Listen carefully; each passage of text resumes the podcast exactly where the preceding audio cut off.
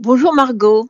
Au moment où on suit en direct l'arrivée des talibans au pouvoir en Afghanistan, qui ont l'intention de rétablir la charia dans leur pays, à commencer par l'enfermement des femmes hors de la vie publique, j'ai vu dans nos mêmes news à la télévision samedi dernier des Français marcher dans les rues contre la dictature.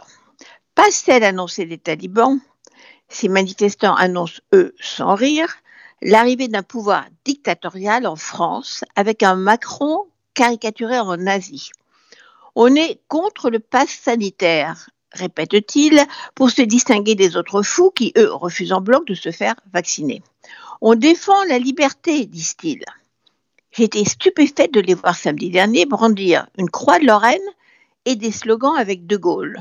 Oui, ils sont les nouveaux résistants, disent-ils encore. Ils résistent, mais Contre quel occupant Quel ennemi? Le vaccin, c'est l'ennemi?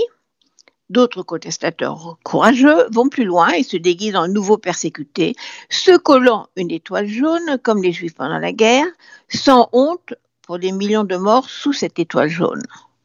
Avec ignorance ou cynisme, ces manifestants reprennent l'histoire de la dernière guerre mondiale pour la tordre dans tous les sens, avec des déclarations du genre, je cite, Maintenant, ils nous demandent un laisser-passer comme pendant la guerre pour aller au restaurant ou à l'hôpital. Et comme Éric Zemmour, qui pour justifier ses discours d'aujourd'hui tente toujours de réhabiliter le maréchal Pétain, qui aurait sauvé les Juifs, quand au contraire les premières lois du gouvernement de Vichy dès 1940 ont été pour exclure les Juifs de la société française. De Gaulle, la résistance, les Juifs qu'on utilise pour défendre la liberté de circuler sans passe sanitaire. Alors, si ces Français veulent plonger 80 ans en arrière, on peut imaginer que ces gens auraient revendiqué la liberté de collaborer ou la liberté de fermer les yeux quand on arrête leurs voisins.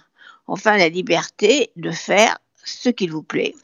Aujourd'hui, ils réclament la liberté de contaminer, qui serait pour ces Français une liberté fondamentale. La liberté d'aller au resto au ciné sans être vacciné, c'est donc la liberté de tomber malade et d'encombrer les lits de réanimation, et surtout la liberté de contaminer vos voisins de table ou de train. Alors pourquoi ne vont-ils pas jusqu'au bout de leur liberté? On prend souvent l'exemple du permis de conduire, alors qu'ils manifestent pour la liberté de circuler sans permis administratif autoritaire et aussi contre cette horrible limite de vitesse liberticide pour la liberté de tuer quelqu'un sur une route nationale. Alors arrêtons d'essayer de discuter d'une liberté soi-disant menacée quand heureusement les faits, les chiffres nous confirment que la population française n'est ni révisionniste, ni suicidaire, ni intoxiquée par des thèses complotistes. Ils sont déjà près de 63% des Français être vaccinés et sont chaque jour plus nombreux, rejetant de fait aux poubelles de l'histoire les relents nauséabonds.